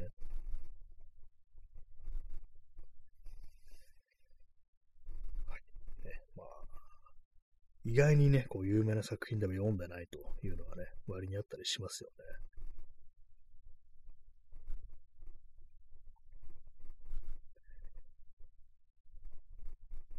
あ、ああというね、放送です、今日は、タイトルになんか引っ張られて、なんか今日はわけのわからないことを比較的言いがちになってるという、そういうイメージがありますね。私にとってもあれですね、その水木しげるっていうのは、あの漫画というよりは、あの、妖怪大百科的な、ああいうもので結構、まあ幼い頃触れたっていうのがあるんで、やっぱそっちの方がね、あの、私の中であの、水木しげるだっていうこういうイメージがあるんですよね。大人になってからね、ああいう本なんか買い直しましたからね、普通にね。なんか子供の頃読んでたああいう、あの本また再び読んでみたいなってなってね、割となんかこう、水木しげるのなんか、ね、妖怪画談とか、幽霊画談ってね、まあ、これは結構、まあ、薄い本なんですけども、薄い本で同人誌じゃないですよ。あ、の、まあ、その、大きな本ではないんですけども、なんかね、買ったことがありますね。まあ、そうですね、そう幼い頃はね、ああいうものを読んでたから、割となんか私の中に結構血肉としてね、なんかこの残ってるような、ね、そういうところは結構、まあありますね。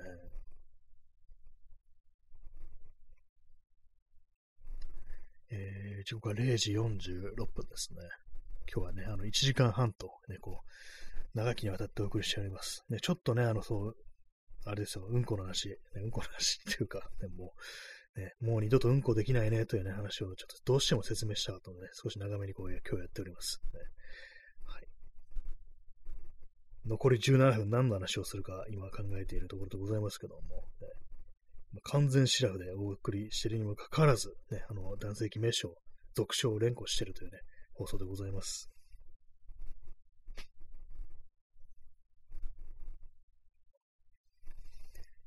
えー、P さん、えー、もうマンハントできないようにしたいって。これあれ、まあ、これ麻生太郎さんの肛門のことですかね。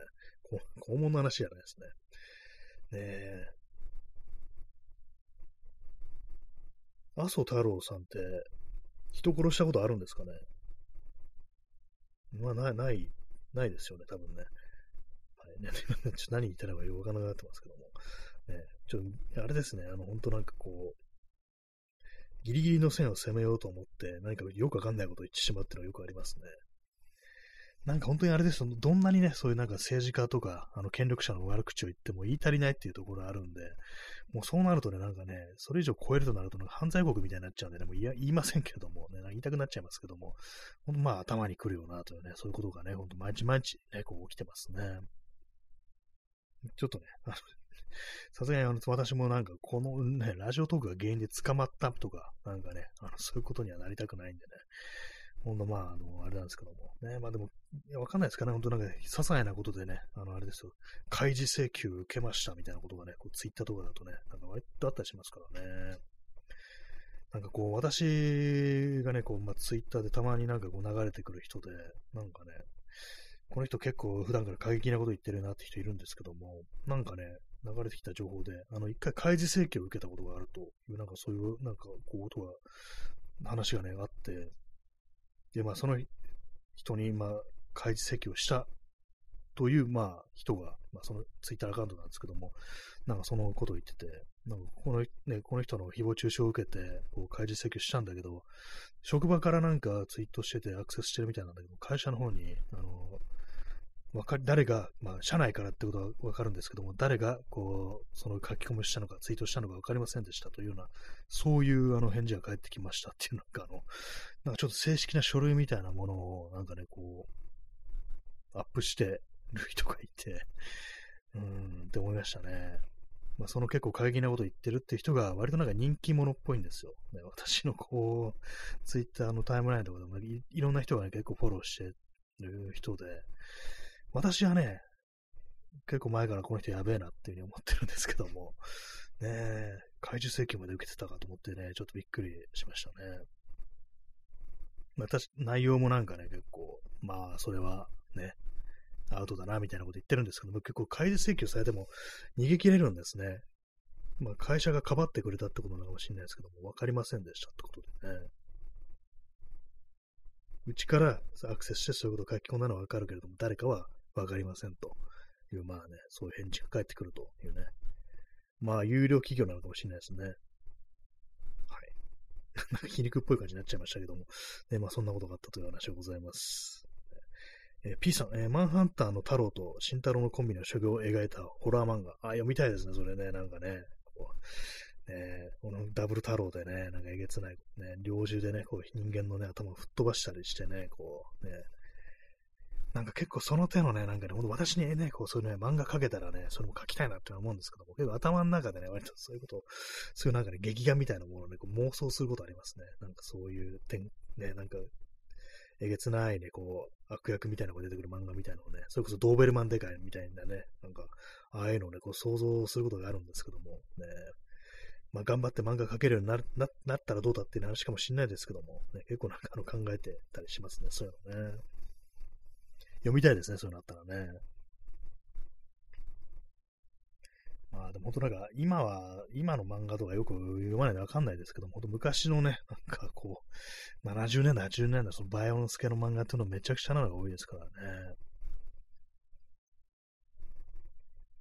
やっぱり、やっぱりね、あの、ドーベルマンデカだなと思いますね。普通にね、あれですよ、本当犯人の手に持った銃をね、こう、ね、あれあれですよ、銃持ってんだったら、あの、漫画だったらね、あの銃をね、弾き飛ばすっていうね、まあそういう展開がこうあるのはしっかるべきなんですけども、ドーベルマンデカの場合、手首ごと吹っ飛ばすっていうね、なんかそういう非常にえぐい展開がありますからね。で、まあその狙うのが難しいからっていう理由なのかなと思って読んでいくと、別に他の回では、あの、普通にあの、銃だけを弾き飛ばしてるシーンもあるんですよ。ってことは、ね、普通に手をね、手首を吹き飛ばそうとして、あの主人公は、あのね、銃弾を発射してるんだと思ってね、非常に恐ろしいなという思うっていうね、まあそんな感じの漫画なんですけども、ね、やっぱり私は一番、こう、昼松真司先生のこう漫画で一番面白いのは、あのですね、あの、ドーベルマンデカだと思います。それは、それからあと、あの、初期のね、こう短編集ですね。結構、まあ、この数で何度かこう、ね、ネタにしてるんですけども、ね、結構、ね、無料で読めるね、こうサイトとかいろいろあるので、あの、平松真司とかで、こう、検索して、あの、読んでみてくださいというところでございます。はい。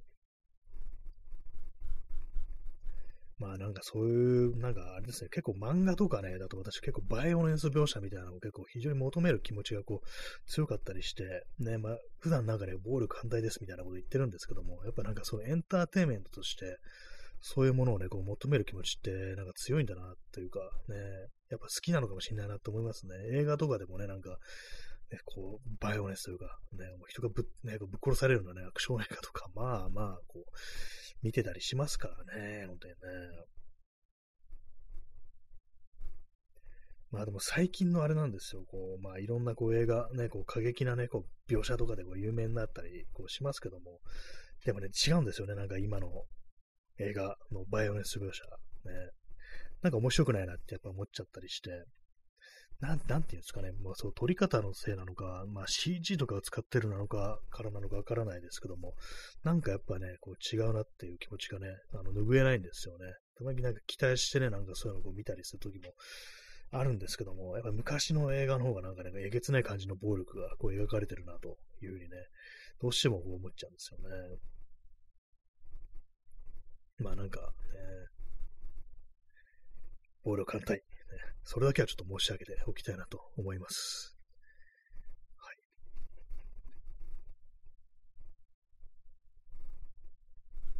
今、あの、ミクシーのね、あれですけども、画面が開かれててさっき言いましたけども、なんかあの、新着のトピックスっていう欄があって、そこにあの、スネ夫の前髪、切り落とされ騒然って書いてありますね。まあ、それだけなんですけども、なんだそれって思ったんで、まあ一応ね、こう言ってみました。はい。こう画面に映るものをネタにすると良くないですね。あの閉じます。タブを閉じます。はい。結構ね、あれなんですよ。あの、こう、視界にね、なんかこう、入る文字情報みたいなものにこう喋る内容がこう、影響されるみたいなことありますから、ね、結構、あの、よくね、あの、友達同士の集まりとかで、集まってる時にはテレビとかね、こうついてたりすると、どうしてもなんかそっちのね、画面の方を見てしまって、まあ、せっかくね、みんな集まってるのに、おしゃべりをする方がおそらおろそかになってしまうっていうね、そういうことって皆さんね、経験ないですかね？私は結構あるんですけども、そういうのもあったりしてね、人と、人が集まるときに、そういうね、自分たち以外の何かしらの情報が、こう、やってくるっていう状態良くないと思うんでね、ほんとなんかこの、テレビとか、まあ、私テレビ持ってないですけども、そういうものはね、消しとく方がね、こういいなと、私は思っているという、そういう感じでございます。ね、パソコンとかはね、まあ、スマホとか、まあ、そういうものもそうですよね。そのすべてこうシャットダウンして、こうね、人間同士の話に花を咲かせようじゃないかというね、まあそういうことでございます。ね、なんかよくわかんないこと言ってますけどもね。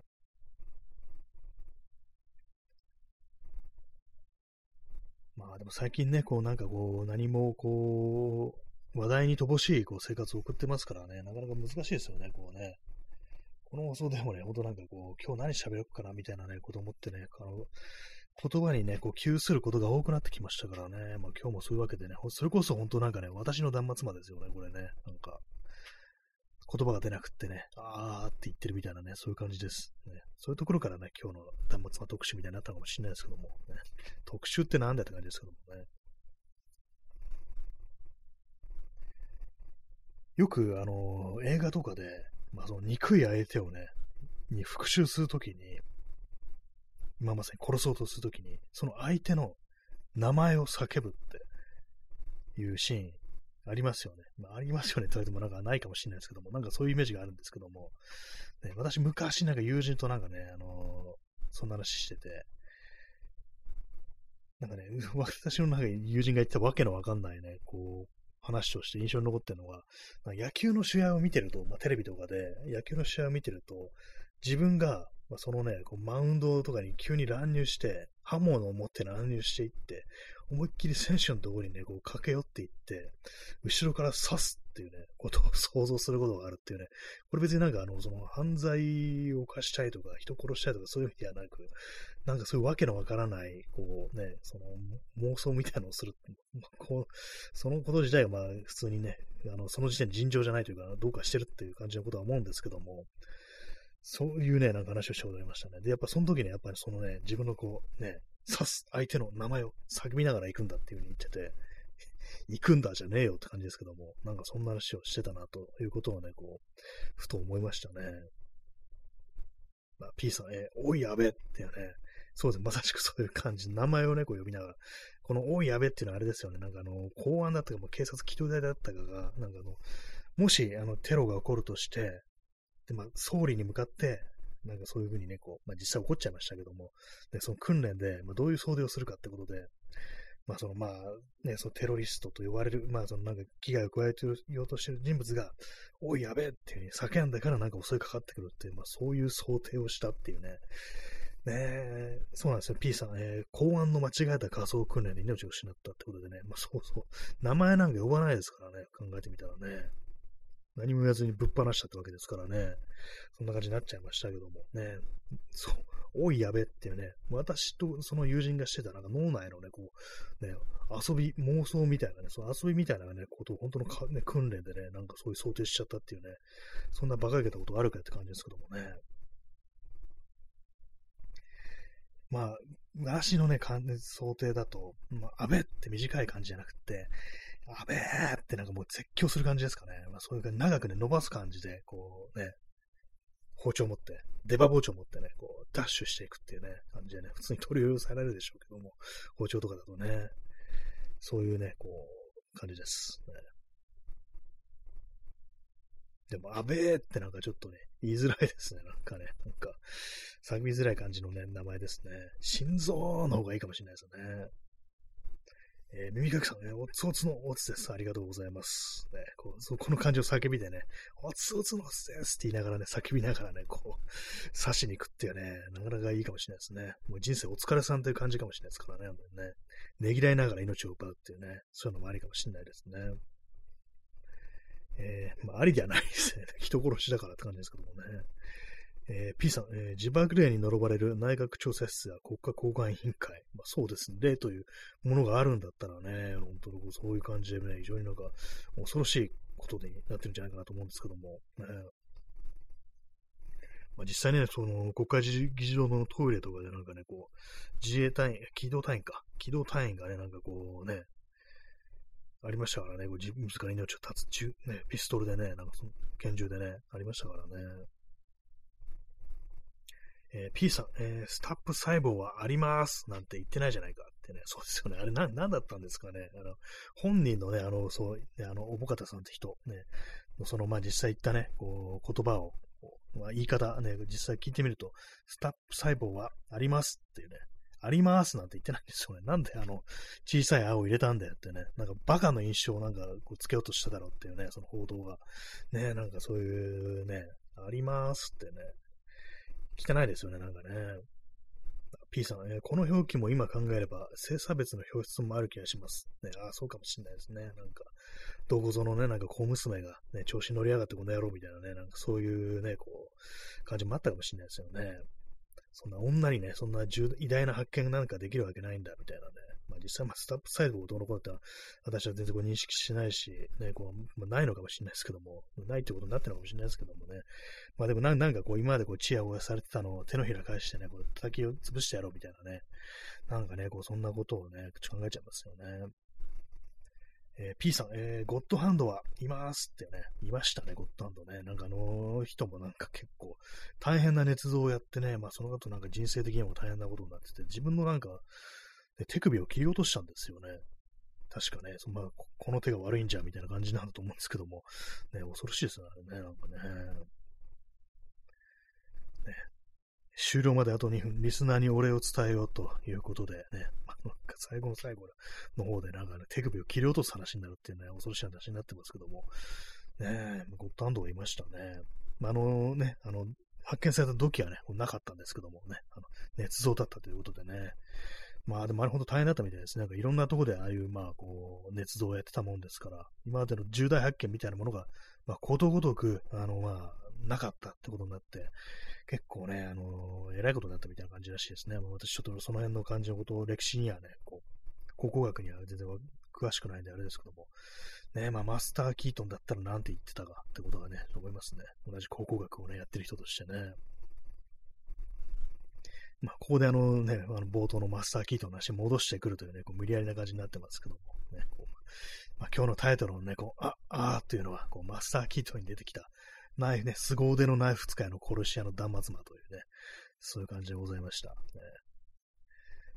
なんでこんなことを、なんでこんなタイトルにしたのか自分でもよくわかんないんですけどもね。まあ、大体私の頭の中ってこの手のね、意味不明なことでね、こう、いっぱいになってるというね、まあ、あの、非常になんていうか、こう、まともなことは、正直ね、ずっと考えてないですね。え P さん、えー、日本人は義士好き、ね、偽の歴史ということでね、まあ、この間もね、なんかもう歴史を否定するようなことをね、なんかね、こう政府の側が言ってるなんてことがありましたけども、ね、嘘大好きっていうね、感じのね、こう、国民性なのかなと思いますね。現実をねじ曲げていくというね、そんな感じかもしれないですね。はい。まあ、そんな感じで本日は1時間半、ね、ちょっと長い時間でしたけども、お付き合いいただきありがとうございました。ね、今日はなんかこう、下ネタとかね、なんか物騒な話を連呼する感じでしたけども、ね、本日もご清聴ありがとうございました。それでは、さようなら。